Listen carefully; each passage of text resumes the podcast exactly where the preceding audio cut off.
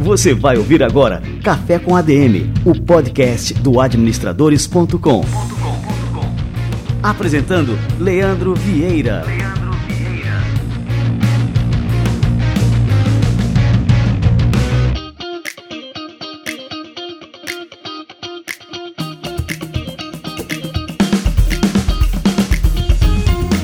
galera, está no ar mais um Café com a DM, a sua dose de cafeína nos negócios. Estamos começando o nosso episódio número 247. E a cafeína de hoje vai ser entregue de delivery. Se liga, eu vou receber daqui a pouquinho Diego Barreto, que é o VP de Finanças e Estratégia do iFood e autor do best-seller Nova Economia. E ele vai falar aqui pra gente sobre como as carreiras e os negócios foram definitivamente transformados com a revolução digital e como a gente deve agir para não perder o bonde dessa oportunidade. Fica ligado que essa entrevista está matadora, é um bate-papo imperdível e daqui a pouquinho o Diego Barreto chega por aqui. E para turbinar o nosso episódio com mais cafeína ainda, hoje a gente tem um quadro Show Me The Money. O Show Me The Money você já conhece, é o quadro em que eu entrevisto os fundadores das startups em que eu estou investindo. E quando eu conheci esses dois fundadores e essa startup fantástica que eles criaram, a Bela Materna, eu não tive dúvidas, passei a investir. A Bela Materna é uma plataforma que conecta mulheres, mães e gestantes a uma rede de apoio multidisciplinar, acolhendo essas futuras mães 24 horas por dia com consultas ilimitadas. Eu vou receber agora o Ricardo Franco e a Simone Nascimento. Você vai poder conhecer aqui os detalhes dessa startup e também como você pode se tornar um sócio, um investidor dessa empresa fantástica. Vamos lá!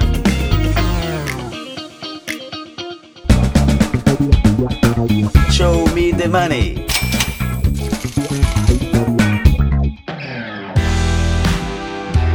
Ricardo, Simone, sejam muito bem-vindos aqui no nosso Café com a DM. É, deixa eu começar aqui com o Ricardo. Ricardo, conta um pouquinho como é que foi o surgimento da Bela Materna, né? Qual foi a ideia que deu start, assim, essa startup encantadora? Oi, Leandro, um prazer estar aqui com você hoje. E Bela Materna surgiu em 2016, no final de 2016, novembro, para ser mais exato. É, nesse momento, eu era presidente de uma empresa voltada para bens de consumo para mães, gestantes e bebês. Nessa experiência como presidente dessa empresa, eu aprendi muito sobre esse mundo, esse mercado enorme, né, esse mundo apaixonante que é de mães gestantes. E comecei a tentar entender como conhecer melhor os meus clientes, as minhas clientes, na verdade, em que momento elas estavam e principalmente também o lado das profissionais de saúde, quem eram e como me comunicar com elas da melhor forma possível. E aí surgiu uma plataforma eletrônica que conectava mães gestantes a profissionais de saúde para que elas fizessem um fórum, tirassem dúvidas juntas e se ajudassem nessa jornada e do lado de cá eu conseguisse mapear tudo isso daí. Rapidamente a gente percebeu que a plataforma tinha muito mais valor como uma plataforma de saúde, de gestão de saúde populacional. E aí a Bela Materna virou um projeto efetivamente de gestão de saúde populacional, onde planos de saúde, empresas contratam a gente para oferecer esse benefício como redução de custo, como um employee experience melhor que a empresa oferece para as funcionárias, né, que esse mundo tá tão, a gestante tão tão em voga, né, hoje dentro das empresas, as licenças maternidades e tudo mais, e a gente entra dando esse auxílio nesse momento. Mas nessa hora que a gente se viu como uma plataforma de gestão de saúde, chegou a Simone, que é minha sócia, fundadora também do Bela, para dar a cara feminina, a cara de uma empresa que cuida, né, colocar os protocolos de saúde, uma vez que ela é enfermeira obstétrica, ela é mãe e ela é a mulher e a cara do Bela Materna hoje, que se transformou numa plataforma de saúde, não mais uma plataforma de mapeamento comercial. Perfeito. Oi, Simone, conta um pouquinho então dessa experiência. Tudo bem? Bom dia. Trazer uma ideia, né? Trazer a experiência de mãe, de mulher, de enfermeira obstetra. Eu já estou no mercado há mais de 20 anos e sentir na pele como mulher uh, o que, que a maternidade pode trazer para a gente. A maternidade, ela muitas vezes a mulher se sente muito sozinha. E no mundo de hoje, no mundo atual de hoje, a gente perdeu a, a, família muitas vezes por perto, a gente perdeu o vínculo do profissional de saúde, muitas vezes a gente não tem aquele profissional para contar. E o Bela veio para isso, veio para fazer vínculo, para resgatar esse vínculo, para fazer com que a maternidade não seja sozinha mais, ela não precisa estar só.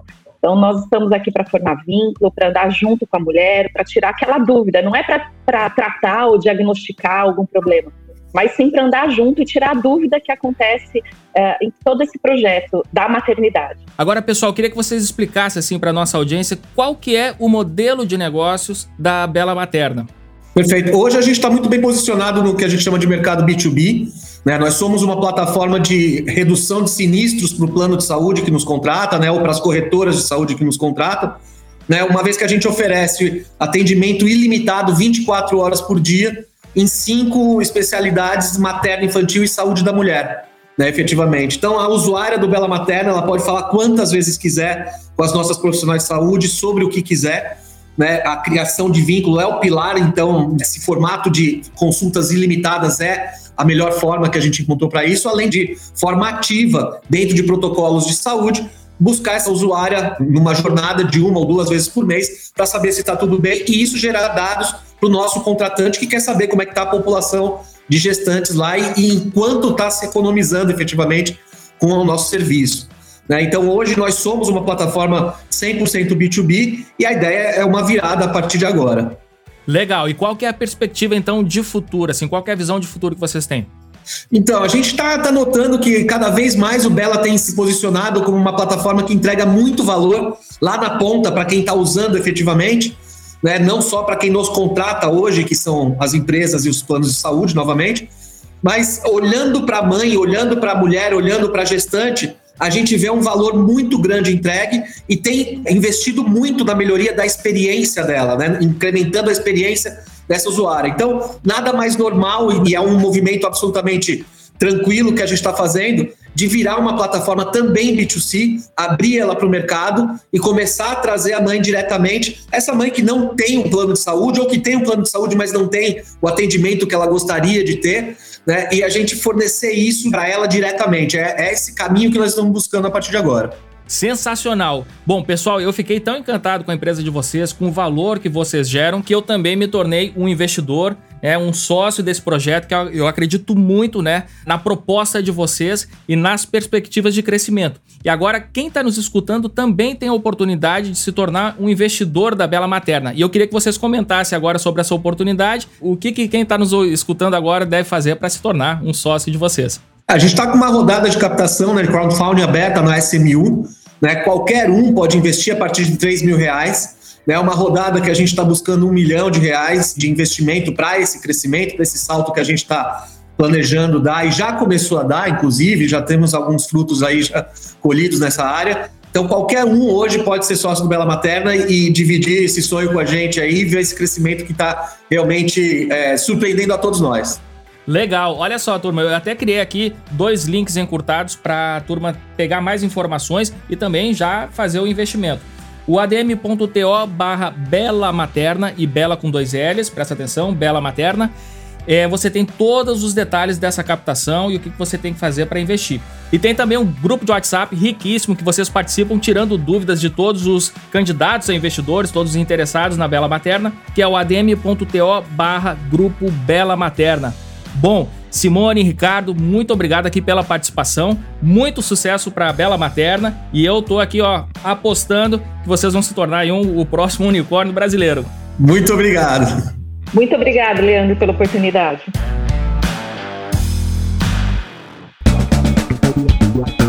Show me the money.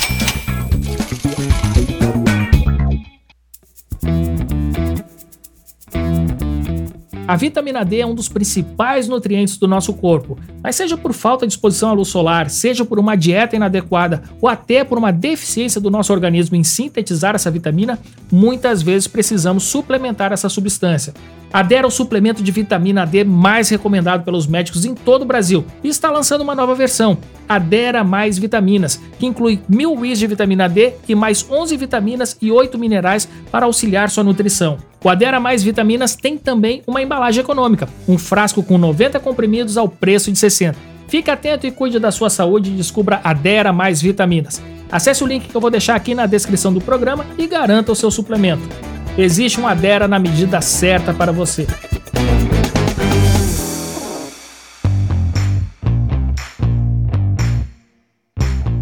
A sua relação com os clientes não termina após a venda. Pelo contrário, esse deve ser apenas o início de um relacionamento que vai resultar não só em satisfação e vendas futuras, como também em indicações espontâneas e crescimento orgânico da sua clientela. Mas para isso, você precisa de ferramentas tecnológicas que ajudem a sua equipe a conversar com as pessoas, dirigindo-se a elas de acordo com o estágio em que se encontram no funil de vendas. E a minha indicação para vocês é a Send Pulse. A Send Pulse é uma plataforma completa e multicanal de ferramentas de marketing com ela, seja você um gestor de marketing ou um empreendedor solo, você pode gerenciar campanhas de e-mail marketing, SMS, landing pages, CRM, Telegram, WhatsApp e até chatbots para Facebook. Com isso, você centraliza todos os esforços em uma só ferramenta e consegue monitorar o progresso de ações de comunicação e vendas sob medida para suas metas, com a entrega da mensagem certa na hora certa e no canal de preferência do seu público. O resultado são mais leads e mais clientes convertidos. Acesse agora o site sendpulse.com.br e conheça os planos. E o link está na descrição do nosso programa. Muito bem, galera. Vamos lá, cafezinho fervendo. Olha só, tá borbulhando, turbinado de cafeína para receber essa fera, Diego Barreto.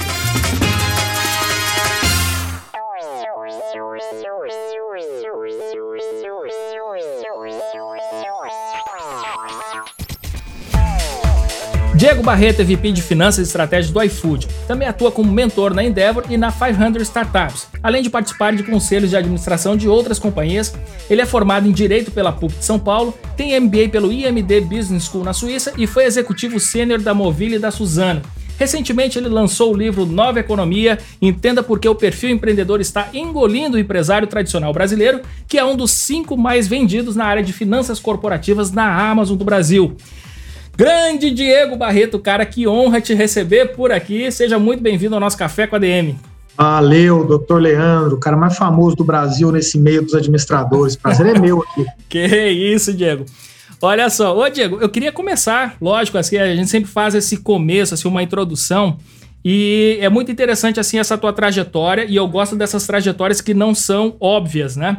É bem interessante porque você começou como estudante de Direito, trabalhou em um escritório de advocacia e foi por lá que você começou a ter contato com a área de IPOs, fusões e aquisições. Então eu queria que você falasse um pouquinho sobre essa trajetória até você chegar à liderança de finanças e estratégia do iFood, né? Quais foram seus maiores desafios e seus aprendizados durante essa jornada?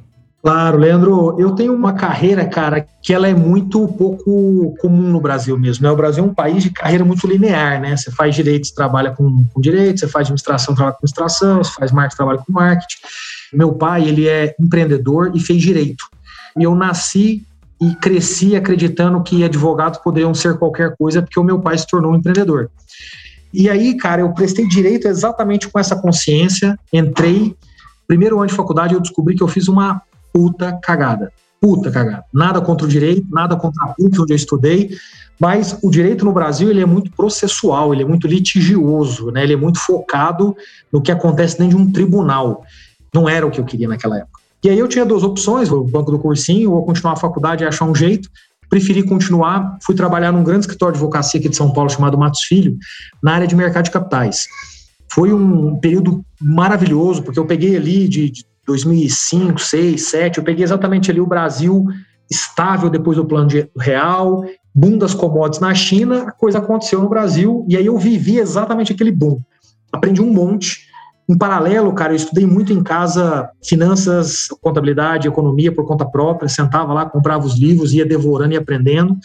E aí, cara, num IPO, numa abertura de capital de uma das empresas que eu estava à época assessorando ali pelo Matos Filho, o CFO se aproxima e fala: Cara, você não é advogado. Pô, não sou mesmo, eu já sabia, mas ninguém mais sabe. Ele falou: Não, agora eu sei também. Você não quer vir para cá? abrir mão do direito e vem trabalhar com finanças aqui. E aí eu fiz esse movimento. E a minha carreira, então, muda do direito para finanças naquele momento, ela evolui muito bem. As coisas aconteceram de forma muito rápida, mas eu nunca abri mão do direito. Eu logo comecei a dar aula na Fundação Getúlio Vargas, na Escola de Direito. Então, ao longo de toda a minha carreira, Leandro, eu vim trazendo finanças, né, estratégia junto com o direito, porque isso virou um grande diferencial para mim na mesa de negociação. Né, tudo que um executivo de finanças não sabia fazer era encontrar exatamente os limites ou os meandros da lei. Isso foi algo que eu preservei ao longo do tempo. E aí minha carreira aconteceu, cara, em 2014 eu fui fazer meu MBA no IMD na Suíça. Só para contar uma curiosidade aqui, né, que o IMD, só, e também ressaltar isso aqui, é uma das melhores escolas de negócios do mundo, né? Fica lá em Lausanne, Lausanne, né? na, na Suíça, exatamente. Na Suíça, e nós temos aqui, não sei se você chegou a conhecer por lá, o George Corezer, né? O George Corezer é professor de liderança aqui no Administradores Premium. Aqui. Sensacional, por isso que vocês estão bem demais. é um cara fantástico, né? Ele era, enfim, negociador de reféns, ele tem uma história super bacana. Exato, uhum. exato. Eu tive aula de negociação com ele, Olha exatamente só, com ele. Cara. Ele era responsável pela negociação de sequestros, né? Isso. né? Uhum. Na Inglaterra. E aí, cara, eu voltei de lá com uma outra cabeça, sabe? Com uma cabeça muito mais ampla e com uma visão muito clara do que poderia acontecer com o Brasil se essa lógica da tecnologia chegasse aqui. E aí, quando eu volto ao Brasil, eu me posiciono na carreira para isso, a Móvel me faz uma proposta na sequência, e aí, há cinco anos atrás, eu migro para lá. Dentro da Móvel tem um iFood. Três anos atrás, a Móvel me colocou lá dentro do iFood. E assim a minha carreira vem agora muito mais ampla, né? Olhando finanças, estratégia, políticas públicas, é, é, fusões e aquisições e por aí vai. Cara, que fantástico, né? E o iFood, assim, eu, eu costumo dizer assim, que algumas empresas elas remodelam totalmente uma indústria. Né? Então a gente viu isso acontecer com o Uber, o setor de transporte, nós vimos acontecer com Airbnb na questão das hospedagens, é a Netflix na questão do consumo de entretenimento, né? Eu não sei se o iFood chegou a criar essa indústria, porque não é a indústria do delivery, né? Mas é, o iFood ele revolucionou, cara, essa indústria. É, hoje em dia, até assim, eu considero que o iFood é, é, meu sócio aqui em casa, né? Porque nas despesas aqui de cartão eu vou ter lá supermercado, farmácia e iFood, né? São essas as três principais aí. Me conta, cara, como é que foi essa revolução é, do iFood, né? Como é que o iFood conseguiu transformar totalmente assim essa indústria do, do delivery aqui no Brasil? Leandro, o, o, iFood, cara, ele vem exatamente nesse período aí dos últimos 10, 15 anos de Brasil, onde é, as pessoas começam a descobrir o poder da tecnologia para poder revolucionar jornadas que você tem com seu cliente, com o consumidor e etc. Há 10 anos atrás, alguns garotos é, em Jundiaí falam, cara, peraí, o jeito que as pessoas pedem comida em casa não faz muito sentido. Você não conhece todos os restaurantes, os que você conhece você não tem o um cardápio, os que você conhece lembra o cardápio, você tem que ter o telefone anotado em algum lugar, portanto, se você estiver num outro lugar, numa outra casa, teus pais, tua tio, tua prima, e você não tem lá a tua agendinha de mão, você não vai conseguir pedir a pizza onde você quer, um hambúrguer onde você quer e por aí vai. Então, a ideia vem desse propósito de servir as pessoas para ter uma vida muito mais prazerosa. Isso é uma coisa interessante, eh, Leandro. Muita gente acha que o iFood surge como um aplicativo, como forma de digitalizar essa jornada. O iFood não surge assim. O iFood surge como um call center. Ou seja, esse é um grande exemplo para as pessoas entenderem que uma empresa nunca entrega um produto ou um serviço, ela entrega um propósito. E aí ela vai encontrando produtos e serviços ao longo do tempo para entregar aquele propósito. Naquele primeiro momento, ele é um call center que recebe ligações de uma ponta com todas as informações e liga para o restaurante na outra para fazer o pedido do jeito que o cliente quer. E aí ele vai abrindo oportunidades dos clientes que ligam terem mais acesso à informação. Então, naquela época, um website era algo né, que as pessoas tinham já com muito mais acesso. Classe A e classe B no Brasil, né? E aí, então, a pessoa consegue acessar um, website e passar todas as instruções por telefone e o iFood terminava a porteira para dentro. Na sequência, ali, dois anos depois, o smartphone viraliza no Brasil, começa-se a produção dos aplicativos e aí o iFood vem para fechar essas pontas. O que é o iFood na prática? O iFood nada mais é do que uma visão clara e, ao mesmo tempo, que muda constantemente de como se digitalizar a jornada de consumo de comida. Se amanhã ela for de um outro jeito, não for via aplicativo, for via uma outra tecnologia, isso vai ser feito também, porque o ponto não é entregar como a gente entrega. O ponto é entregar o propósito nosso, que é essa vida mais prazerosa. Eu acho impressionante porque é, isso acaba mudando totalmente o hábito do consumidor brasileiro. Então, por exemplo, é, eventualmente quando a gente quer pedir uma comida e não tá no iFood, a gente não pede, porque não, isso aí tem que ligar para o restaurante e tal. Então, assim, esse tipo né, de, de hábito se perdeu totalmente. Aquele, né, do cara pegar o telefone, ter que falar com alguém, enfim, esperar ser atendido. E o iFood acaba totalmente, né, é, mudando né, a forma como a gente pede, né, comida e agora tem outros itens, né, mercearia, enfim. Leandro, eu diria assim, o primeiro grande movimento é esse que você mencionou. Então as pessoas, elas simplesmente encontram uma forma mais fácil e, portanto, elas gastam menos tempo e, portanto, elas têm mais facilidade, né? Existe depois uma segunda mudança, que é a questão da oferta, né? Então, Leandro, puta, chega em casa, tá afim de comer um hambúrguer. Mas, sei lá, a esposa dele quer comer hoje só uma salada. Você volta no tempo, fazer em casa dois tipos de comidas tão diferentes não era uma realidade o iFood ele abre essa opção numa segunda fase. Quando a oferta cresce bastante, então as pessoas ganham mais democracia na mesa. A mesa não é aquelas três panelas com a mesma comida servindo todo mundo mais, né? Depois você tem um outro ponto que é uma democratização a partir de desejos muito específicos ou até necessidades. Então vou te dar um exemplo aqui. É muito comum as pessoas entrarem no começo do mês com um ticket médio mais alto e chegarem no final do mês com um ticket médio mais baixo. Então, o que é essa democracia aqui? É do orçamento. Né? Quando você não tinha um iFood, o que você tinha que fazer? Você tinha que olhar para o lado da sua casa, pensar num quilômetro aí, num raio de um, dois quilômetros, falar: o que tem para comer aqui? São esses restaurantes. Pô, mas se não tiver nada como eu posso pagar hoje, o que, que eu faço? E aí você ficava em casa, tinha que cozinhar e talvez você não soubesse cozinhar bem. Hoje não, o nível de oferta que você tem, você fala, puta, chegou o final do mês, estou meio apertado, agora é hora de achar comida barata. Então, ele vai democratizando isso. Vou dar um outro exemplo disso, é a democratização da culinária, entre aspas, de nicho. Então, pensa no vegano. O vegano não encontra uma comida fácil para ele em qualquer restaurante. Né? Se você pensa do Leandro que não é vegano e quer caminhar do lado da casa dele, ele vai achar alguma coisa para comer. O Leandro vegano talvez não ache né? Porque isso não é uma comida que está disponível em todos os lugares. Você resolve isso com o food delivery, né? Então, ao longo desse tempo, essas fases foram sendo criadas e então amealhando mais e mais tipos de consumidores ao longo do tempo.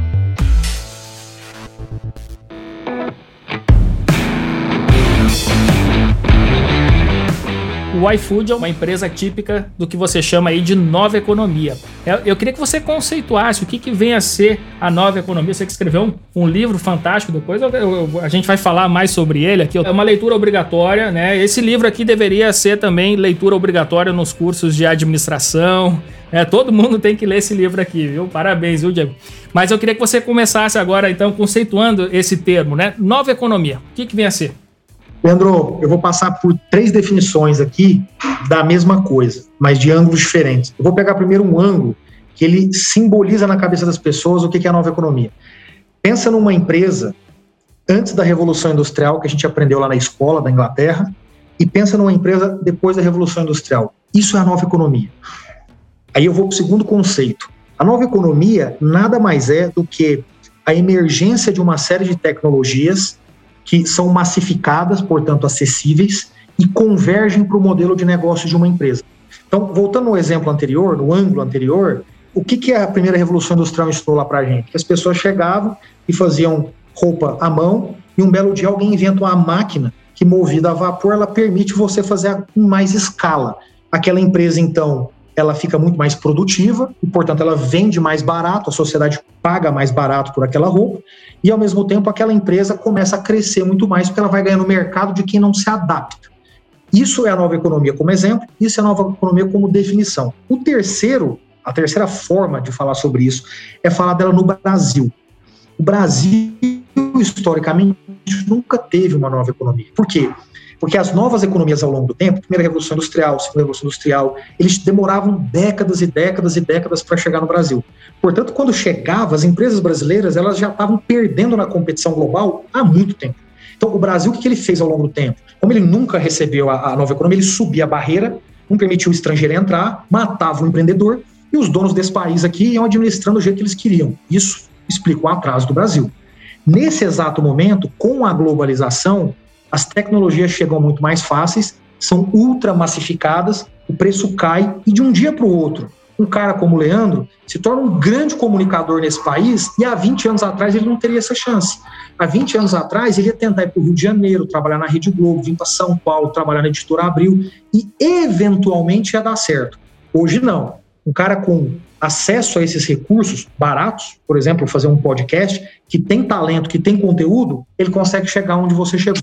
Isso é a nova economia, aplicável a uma pessoa física como você, aplicável a empresas que saem do nada, como as startups que a gente tanto tem falado, e aplicados a empresas tradicionais que se reinventam e se tornam empresas da nova economia. Cara, fantástico. É, e pegando ainda o gancho nesse tema, vamos pegar o nosso sistema educacional como um todo. Você acha que o nosso sistema educacional ele está em sintonia com essa transformação, com essas possibilidades né, que você bem elencou aqui, por exemplo, hoje em dia qualquer pessoa né, com uma boa ideia, com uma capacidade de execução, enfim, tem à sua disposição ferramentas que são baratíssimas, né? E que podem é, ser utilizadas para, enfim, né? Para se iniciar um negócio, é, para iniciar um canal e a partir desse canal é, nascerem né, novos negócios, enfim, né, as possibilidades são infinitas.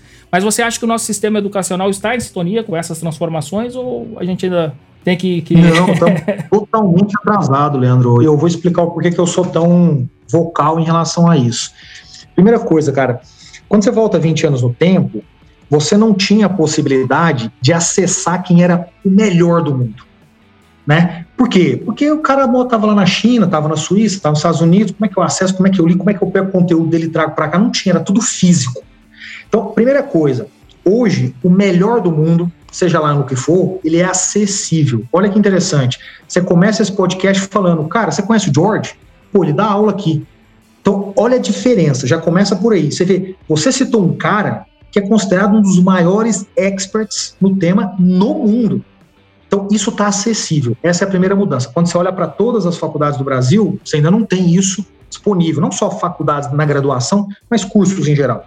Segundo ponto, a faculdade, a educação, historicamente, ela é muito cara. Por que, ela é cara? Você bota 30, 40, 50 pessoas numa sala, e aí o Leandro dá aula lá e ele tem que cobrar aquela hora aula. Quando você tem algo que é mais escalável, o preço, o custo cai muito. O custo ainda não caiu da educação no Brasil. O custo barato no Brasil, via de regra, é da educação ruim, não é da educação com os grandes nomes. Essas mudanças ainda não chegaram no grande Brasil.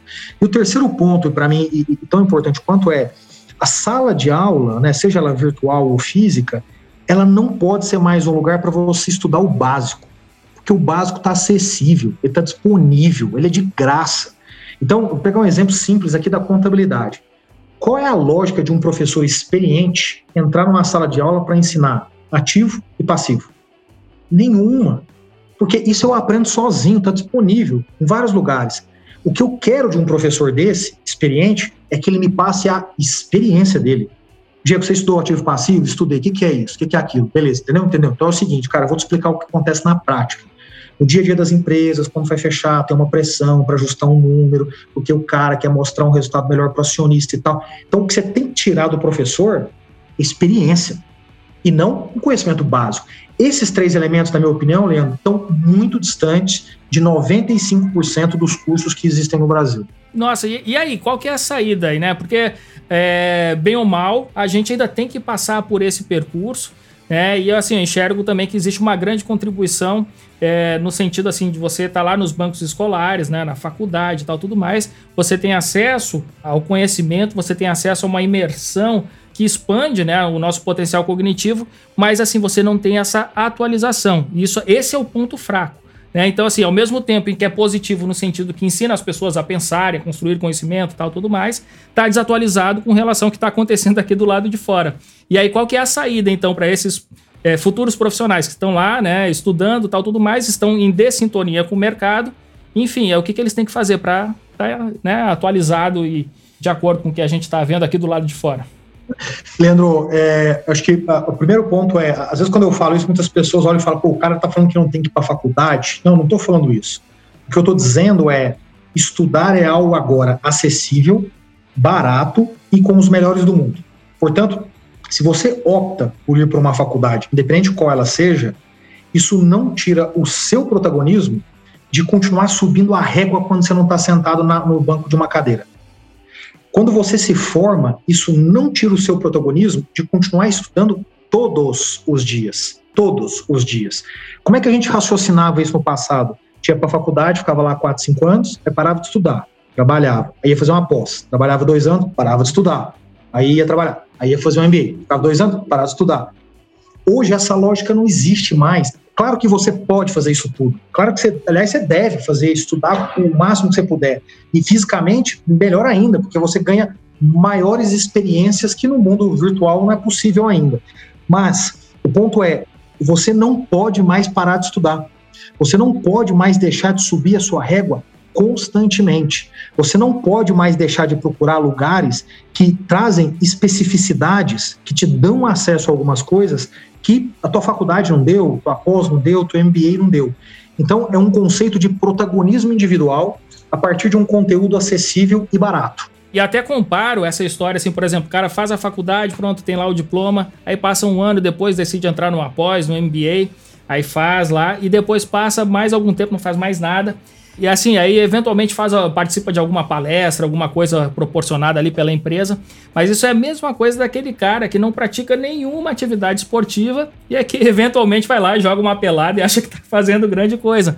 É, é, o, o conhecimento, eu não digo nem só o conhecimento, mas a nossa produtividade, os nossos resultados eles tendem, por exemplo, depois que a gente passa por uma experiência de aprendizado, eles aumentam um pouquinho. Mas depois de um tempo ele cai de novo, porque a gente esquece, enfim, tá na hora de dar uma reciclada. E é isso que você falou, do cara se manter em constante aprendizado, né? Isso é fundamental para um profissional da nova economia. Já estou pegando carona aqui no. Eu adoro esses exemplos simplistas assim, porque eles ajudam muito as pessoas a tangibilizarem. O exemplo que você deu do esporte é muito bom, eu vou estender ele um pouco mais para falar de saúde. O que, que a gente faz? A gente nasce com um corpo muito bom, né, em termos de saúde, e aí a gente vai, cara, queimando isso. Chega lá nos 40, 50, 60 anos de idade, aí começa a apresentar falha, e aí você começa a correr atrás. Só que o teu hardware, ele já está machucado. A educação é a mesma coisa, é uma questão de pensamento de longo prazo. Se você tem o hábito de toda semana andar um pouquinho, fazer um esporte, qualquer que seja, se você tem o hábito de ter um limite por quanto você bebe de álcool, por quanto você come de doce, você ao longo do tempo está contribuindo para uma saúde lá aos 60 anos de idade que vai chegar 10, 20, 30 vezes melhor do que se você não fizer isso. É a mesma coisa que o conhecimento. Psicologia explica que a partir dos 35 anos de idade, a nossa cabeça ela vai perdendo a capacidade de aceitar o novo. Por isso que quando você era moleque lá, teu pai chegava e falava, pô filho, para de jogar videogame isso aí vai te alienar, você nunca vai ser um garoto que sabe subir numa árvore. E aí ele exagerava. Por quê? É a baixa capacidade de aprender o novo. Aqui é a mesma coisa. A gente precisa adquirir no Brasil a capacidade de constantemente estar adquirindo conhecimento. É hábito.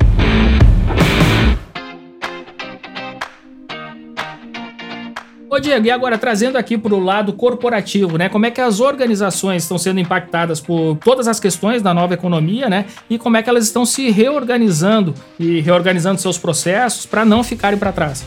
Leandro, é, as organizações no Brasil, de forma geral, estão sofrendo muito. Por quê?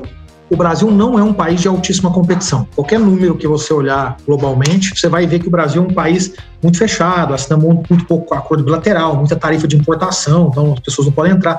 Empreender aqui é super difícil, então o empreendedorismo não emerge com a força que poderia.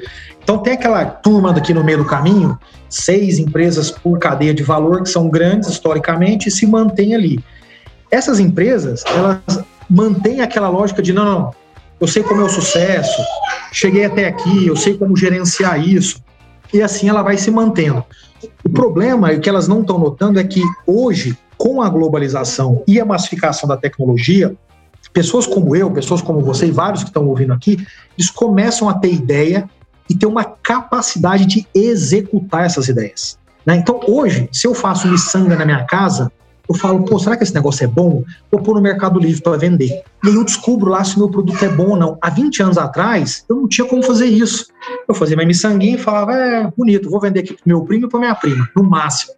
Essa agilidade que o mercado está dando hoje, ela está criando empresas, ideias, produtos, serviços até então desconhecidos no mercado brasileiro, com baixo, com muito mais qualidade de serviço. Então, o que, que essas novas empresas têm trazido? Essas novas empresas têm trazido, primeiro, um modelo de gestão muito mais ágil, que é baseado muito mais na capacidade comportamental das pessoas do que num currículo em preto e branco. Ou seja, não interessa se o Leandro trabalhou na NASA. O Leandro é o cara que consegue entender os movimentos e se adaptar. O Leandro é o cara que, quando a gente precisa mover a coisa direito para a esquerda, porque aconteceu um movimento no mercado, ele aceita na boa, mata no peito e segue em frente. O Leandro é o cara que, na hora que precisa estudar determinados temas, ele bota a bunda na cadeira e vai lá e aprende, ao invés de dizer, ah, isso aí agora não. essas novas empresas estão trazendo muito esse conceito. Com isso, essas empresas estão aprendendo muito a testar. Ideia, teste, ideia, teste, descobrir algo bom. Ideia, teste, ideia, teste, descobrir algo bom. As corporações antigas, elas têm essa dificuldade da agilidade, porque elas já estão estáveis competitivamente, e logo elas não testam tanto. E é aqui que está a grande diferença. E a partir desses dois conceitos, que vai emergindo todas as diferenças que estão surgindo entre essas empresas da nova economia e as da velha economia. Agora, só para fazer um detalhe aqui, empresas da nova economia não são só startups. Empresas tradicionais que ajustam esse mindset e têm essa capacidade de, de, de, de, de ajustar a gestão e, portanto, se ajustar como empresa, conseguem fazer essa transição. Exemplos no Brasil, Magalu, Banco Inter, BTG Pactual, entre outras empresas que a gente poderia citar aqui. Uma empresa para manter esse espírito né, de inovação, de teste e tal, tudo mais, é muito mais fácil quando ela tem uma estrutura mais enxuta, pequena, né? E algumas empresas como o iFood crescem e explodem, né? Aí vem aquela questão aqui, como que a gente é, pode crescer e não perder esse espírito de startup. Isso é uma coisa que até certo ponto me apavora. Disse, pô, imagina assim, aqui no administrador, se a gente crescer e tal, não sei o quê, e a pessoa é, perder assim esse contato que você tem com, com a equipe e tal, tudo mais, porque agora você tem, sei lá, centenas de funcionários. Como é que a gente consegue manter? Aí, pegando bem o caso do, do iFood, que você passou por tudo isso, né? Leandro, eu não acho muito difícil, não. Eu vou te explicar como é que eu vejo essa questão. A gente no Brasil, se acostumou a contratar por currículo. Então, o Leandro trabalhou na NASA, eu contrato o Leandro. Então, o que, que acontece ao longo do tempo? Você contrata um monte de gente que passou por boas empresas ou que fez boas faculdades, e aí você fala: o meu time é bom por isso. Só que não necessariamente o comportamento dessas pessoas é bom. E aí o que, que você faz? Você cria um monte de regra, um monte de política, um monte de comitê para ter certeza que as coisas estão indo bem. Vamos fazer uma analogia simplista. Se eu pegar uma ilha e falar, eu vou construir o Japão aqui, o que, que eu faria? Eu iria no Japão, contrataria 5 mil japoneses para construir minha ilha, depois deixaria eles morando lá. O que constrói o Japão não é o prédio. O italiano poderia subir um prédio, o americano poderia subir um prédio, o brasileiro poderia subir um prédio idêntico ao de Tóquio. O que faz daquela ilha se tornar um novo Japão são os 5 mil japoneses que vão para lá inicialmente. Né? Então, quando você anda no interior do Japão ou nas principais cidades, as pessoas não atravessam a rua no vermelho. Por quê? Porque existe um negócio chamado cultura. No Brasil, nós não contratamos por comportamento, nós contratamos por currículo. Aí o que, que você faz? Você vai construir uma ilha, o Japão, você traz um alemão, um italiano, um brasileiro, um japonês. Os prédios ficam idênticos aos de Tóquio. Mas e a cultura? Não, a cultura não fica. Aí o que você tem que começar a fazer? Criar regra para as pessoas não atravessarem a rua no vermelho. Então, o grande ponto aqui para mim tá quando você se preocupa muito mais em trazer pessoas que têm efetivamente comportamentos próximos daquele que norteiam a sua cultura, você não precisa desacelerar as coisas lá na frente. É claro que erros vão acontecer, problemas vão acontecer, como em qualquer lugar. Mas o que você não poderia admitir dentro do seu país chamado administradores é alguém que não seja desse país. Então, o exemplo, eu gosto de dar um exemplo pessoal que é: eu morei na Suíça. E quando eu terminei o MBA, eu falei, eu não vou morar nesse país. Por quê? Não tem nada a ver com a cultura suíça. Ela não é ruim, ela só não é para mim. Ela tem nada de errado, ela só não é para mim. Portanto, o Diego não pode ficar na Suíça. Diego vai caçar um país que faz sentido para você. Então, é isso que as empresas erram, né? Daqui a pouco, o que, que acontece? Você já deve ter ouvido essa história. Você chega lá no RH da empresa e fala o quê? Ah, quero contratar uma pessoa para essa vaga, tem que vir das faculdades top 3 e falar inglês. Quem que faz faculdade top 3 e fala inglês no Brasil? Só caras como eu, homem, branco, heterossexual, nascido na região sudeste, classe média alta. Você não vai construir uma cultura baseado num nicho de pessoas como eu. Você tem que olhar para o todo. Cara, interessante isso que você falou agora, né? Porque muita gente, assim, na área de negócio, enxerga esse tipo de ação como até algo desnecessário, essa questão da diversidade, né? De ter um time realmente diverso. É, e você sempre destaca esses fatores como fundamentos mesmo dessa nova economia. E aí eu queria que você falasse, né, como é que é a criação de times diversos, né, formado por pessoas que sejam de origens diferentes, consegue produzir melhores resultados nessa época em que a gente está vivendo? Eu costumo falar sobre isso explicando um movimento socioeconômico que tem acontecido no Brasil nos últimos 20 anos. Eu sempre uso 20 anos porque os últimos 15 foram muito fortes na finalização do processo de globalização. Então isso marca uma diferença muito clara. Volta a tua cabeça 20 anos no tempo, quem que era a mulher? a mulher era um grupo que estava trabalhando em empregos de baixa responsabilidade e poder nas empresas. Ela era dona de casa e ela tinha uma cultura muito de olhar para o homem como o macho alfa, dono da casa e que eu tenho que seguir. Quando você olha para a mulher hoje, ela não é isso. Mulher hoje ela está galgando o topo das empresas. A mulher hoje tem independência financeira. Ela já fala sobre não ter que casar e fala de várias outras coisas. Então você começa a ver um protagonismo socioeconômico da mulher muito maior. Vamos olhar para o negro. O negro há 20 anos atrás era um cara que a gente estava dizendo assim, cara, precisamos fazer uma coisa para ele. Hoje, o negro, apesar de ainda dos inúmeros problemas que existem no Brasil para esse grupo, ele já é 50% da entrada nos vestibulares de escola pública. Ou seja, daqui a 5, 10 anos, tem uma geração muito bem preparada para o mercado de trabalho e que vai atropelar e vai conquistar o seu espaço. Quando a gente olha para o homossexual, há 20 anos atrás, ele, você nem sabia que estava falando com homossexual. Porque esse rapaz ou essa garota estava assim, cara, será que eu posso falar? Será que o Leandro vai me dar uma vaga de emprego se eu disser? Será que meu pai vai me aceitar se eu disser? Era uma pessoa com medo. Hoje isso está relativamente superado. Então, por que eu dou esses três exemplos? Porque a sociedade hoje consumidora, mulher, negro e homossexual, a gente poderia pegar vários outros grupos minorizados, ela é muito mais heterogênea. Portanto, o Leandro estivesse fazendo, há 20 anos atrás, esse mesmo conteúdo, ele estaria falando para pessoas como eu, basicamente. 80% do seu público seria como eu. Ele é cada dia menos como eu. Portanto, o Leandro que não entende a diversidade não faz um conteúdo que abraça diversos públicos e, portanto, que permite a audiência dele crescer. Esse é um exemplo para mostrar o porquê a diversidade e a inclusão é importante. Você precisa ter no seu processo decisório, dentro das empresas, visões que no final terminem em produtos e serviços, ou a soma disso, soluções, que permitam o mercado consumidor falar: pode vir que eu quero. Se você não tem isso, você cada vez vai ficando mais distante.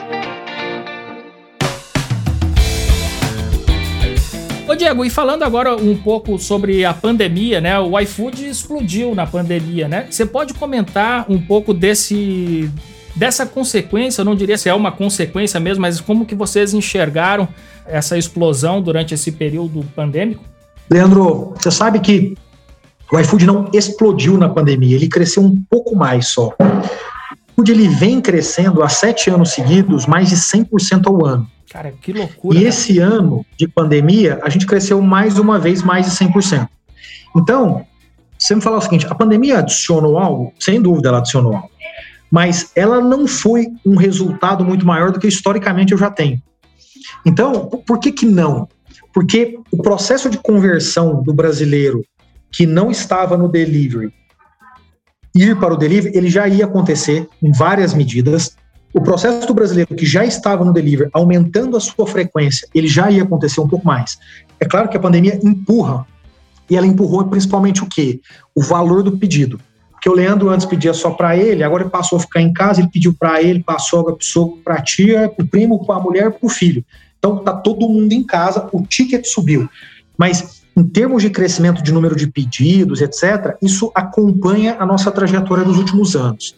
A pandemia, Leandro, ela teve talvez como grande diferencial para nós o crescimento do mercado.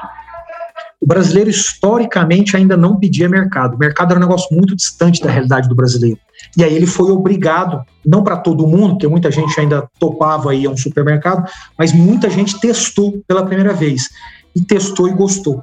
Então, o mercado é, foi sim o grande beneficiado, mas o mercado dentro do iFood ele não é relevante, porque o iFood já vem de restaurante há quase 10 anos, o mercado tem um ano e meio de vida. Então, ele não é relevante, mas o crescimento, sim, foi um crescimento muito forte. Como é que você enxerga também essa contribuição é, que o iFood traz para o empreendedor brasileiro? Então, assim, hoje em dia, por exemplo, eu não preciso ter um restaurante para ter a minha presença no iFood. Né? Eu crio lá uma marca, um cardápio e tal, tudo mais, e eu posso começar, enfim, o, o meu negócio aí na, no ramo de gastronomia é, sem fazer qualquer investimento né, desses investimentos tradicionais. Como é que você enxerga isso também, Diego, essa, essa contribuição? Puta, Leandro, essa é uma contribuição muito grande. Muita gente que não é da, do setor, eventualmente, não tem uma visão muito clara sobre isso. E eu vou dar essa resposta dando exemplos para ficar bem claro. É, eu vou te dar diferentes tipos de empreendedores desse setor para você entender isso.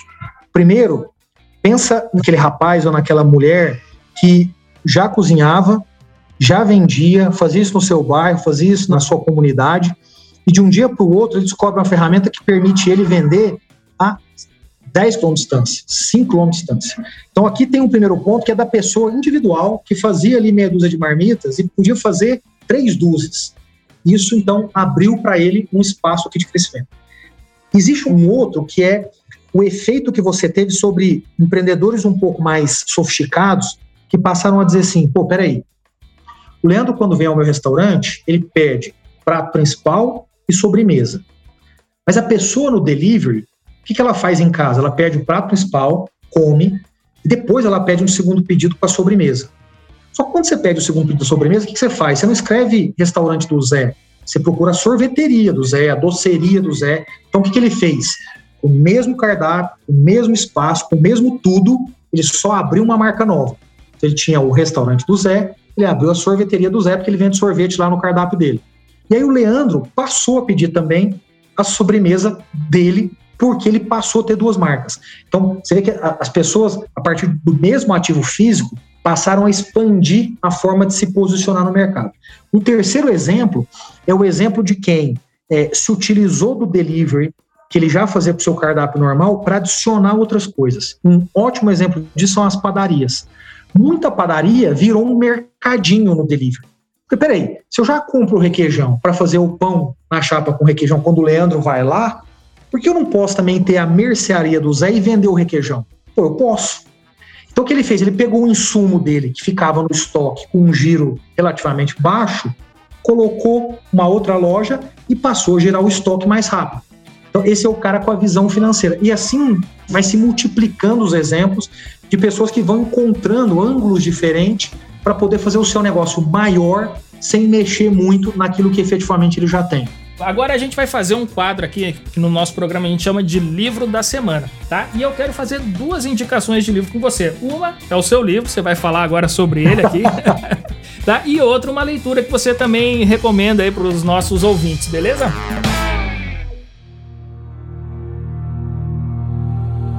Livro da semana.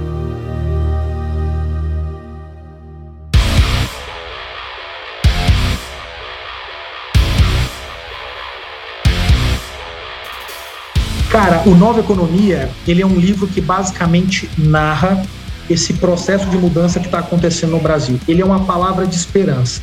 Ele basicamente contextualiza dizendo: o mundo mudou dessa forma e o Brasil está mudando dessa aqui. Se isso é um fato, olha o que está acontecendo no nível das empresas. E aí, quando você olha no nível das empresas, você descobre algo que até então nunca existiu no Brasil. Eu costumo simbolizar isso dizendo assim: bota sua cabeça no ano 2000 e olha 10, 15 anos para trás.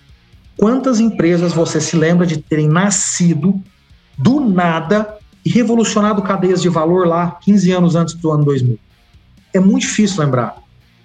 Se você olha hoje, 15 anos para trás, você vai falar de iFood, 99, Banks, Madeira Madeira, Nubank, Hotmart, Simpla. Você, cara, você vai me dar 200 nomes se você fizer um pouco de força. Então, é isso que o livro mostra. O que está acontecendo isso? E ele explica o porquê, e aí ele vai no nível da empresa e vai no nível da pessoa para poder mostrar essas mudanças. O que no final o livro diz é, cara, com o teu protagonismo hoje, com uma boa capacidade de gerar ideia e de executar, você pode ou trabalhar para empresas super interessantes, ou montar o teu negócio, ou individualmente e construir alguma coisa para você. Esse é o novo Brasil. O outro livro que eu gosto muito, Leandro, é um livro chamado Princípios, do Ray Dalio, R-A-Y-D-A-L-I-O. O livro Princípios, você tem ele aí? Tô, tá com. Aqui, tá. Pô, é sempre na mão aqui também, aqui, tá? dá pra ver. Pô, essa é uma Bíblia, cara. Esse livro pra mim é uma Bíblia. Ele fala de dois conceitos que a gente não entende muito aqui no Brasil. O primeiro é transparência, né? Coragem de falar a verdade. Pô, Leandro, esse trabalho seu não está bom. Qual foi o motivo do erro? Eu não comuniquei bem ou você tem alguma dificuldade para executar? Se eu não comuniquei bem, eu vou te explicar de novo de um jeito melhor. Se você não tem uma capacidade de executar, eu vou te ajudar nesse processo ou vou trazer alguém que te ajude. E assim a gente vai resolver rápido. Entre um problema e uma solução, o que aproxima isso é a informação. Portanto, quanto mais transparente, mais rápido isso. E o outro conceito é a meritocracia de ideias. Ou seja, é a gente entender que o que interessa na mesa é a melhor ideia, é a competição da melhor ideia. Não é o cargo, não é a idade, não é o sexo, não é nada. Esse livro fala com uma maestria isso a partir de uma grande falha, né? Quando o Ray Dalio praticamente quebra e precisa recomeçar a sua vida do nada. E tem outro princípio dele também que eu adoto muito é, na minha vida, que é o, é o, da abertura total, né? O full openness, né?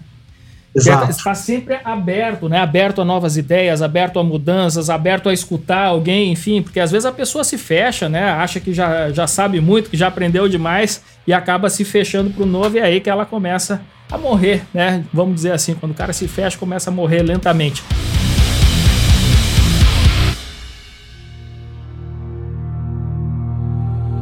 Livro da Semana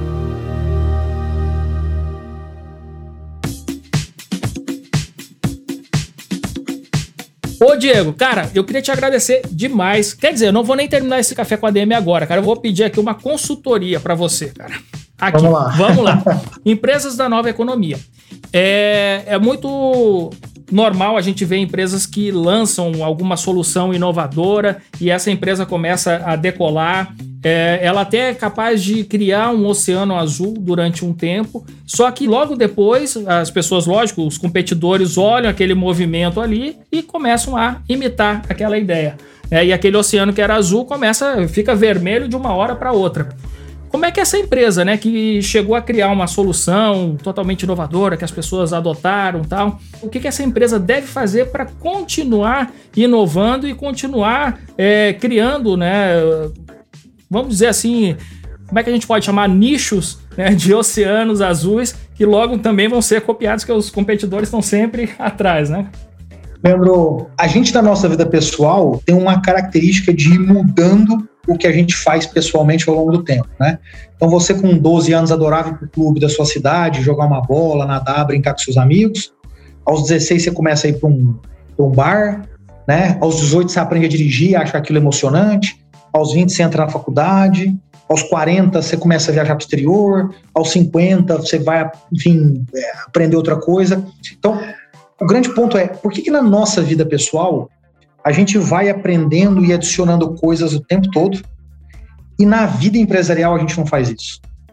Então, para mim, esse é o grande ponto. Assim, o que mata uma organização é exatamente deixar de buscar né, esses novos oceanos azuis. O que impede você de ter esses oceanos azuis é deixar de buscar. É, como é que você deixa de buscar? Quando você não deixa a organização ser livre o suficiente para ir tentando, para ir fazendo, para ir descobrindo. Então, a minha grande sugestão, e é assim que a gente trabalha aqui dentro do iFood, é: poxa, cria o mínimo de política, o mínimo de comitês, o mínimo de regras possíveis. As pessoas não aprendem limitadas por regras. Define onde é que estão os limites, porque a tua empresa pode quebrar, porque pode ter um grande problema de reputação, porque você pode ter um problema na pessoa física. Define esses limites e dentro disso deixa as pessoas trabalharem de forma mais livre, deixa esse fluxo de ideias, como você mencionou aqui agora há pouco, como eu mencionei quando falando do Ray Dalio, é, deixa esse fluxo de ideias girar mais, esteja aberto, escutativa e aprenda a testar. Por quê? Porque quando você testa, você sai do que você acha que é certo. Né? Eu, uma coisa que eu adoro é quando meu filho, que tem 8 anos de idade, ele chega e fala, papai, mas vamos fazer desse jeito. Quantas vezes na minha cabeça eu falo, puta, mas eu sei o jeito mais rápido. E eu faço do jeito dele só para ir mantendo esse hábito meu. 90% das vezes, ele pegou um caminho pior. Mas em 10% ele pegou um caminho melhor e eu aprendo com isso. Eu costumo dizer assim: eu quero manter essa cabeça para mim na pessoa física, porque eu não quero chegar aos 60 anos de idade e o meu filho olhar para mim e não enxergar mais um diálogo, porque eu não consigo entender o que ele fala. É a mesma coisa dentro da empresa. A gente precisa aprender a manter esses diálogos e a gente só mantém isso com transparência e com esse fluxo de ideias sendo testado para a gente descobrir realmente qual é o melhor caminho. Show de bola, Diego Barreto, uma aula, uma masterclass aqui no nosso Café com a DM. Ô Diego, cara, agora sim quero te agradecer demais aqui pela presença no nosso Café com a DM. Aprendi muito contigo, tô aprendendo aqui também. Cadê de novo aqui mostrar aqui pra turma aqui o, o Nova Economia. E, ô Diego, obrigado mesmo, viu, cara? Foi um prazer. Prazer foi meu. Valeu, cara. Parabéns pelo trabalho aí. Continua, continua provocando bastante a turma para a gente conseguir elevar a régua desse país. Sim, bora. Vamos junto.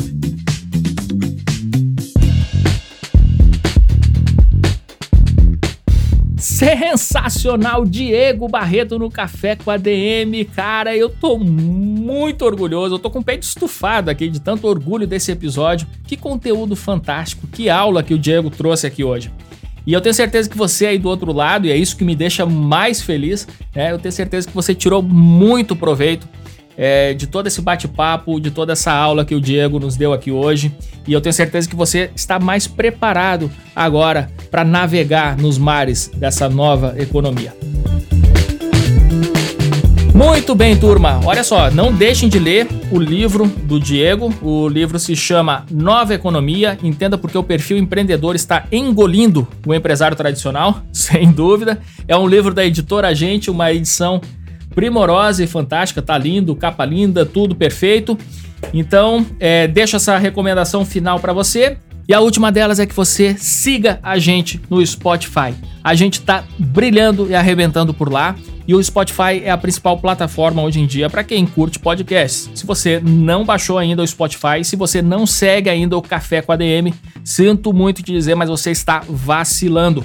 Então baixa agora o Spotify, procura por Café com ADM ou até, para facilitar a sua vida, escreva aí no seu navegador adm.to/spotify, você já cai direto no nosso perfil passa a seguir e aí você não vai perder nada do que rola por aqui. Se você já é ouvinte do Café com a DM, já deve ter percebido que todas as semanas a gente traz aqui um conteúdo riquíssimo, os melhores entrevistados do Brasil para você aprender mais sobre negócio, para você aprender mais para sua carreira e também dicas de investimento, é, oportunidades, dicas de leitura, tudo que você precisa para continuar crescendo. Beleza então? Então eu aguardo você na próxima semana em mais um episódio do Café com a DM, a sua dose de cafeína nos negócios.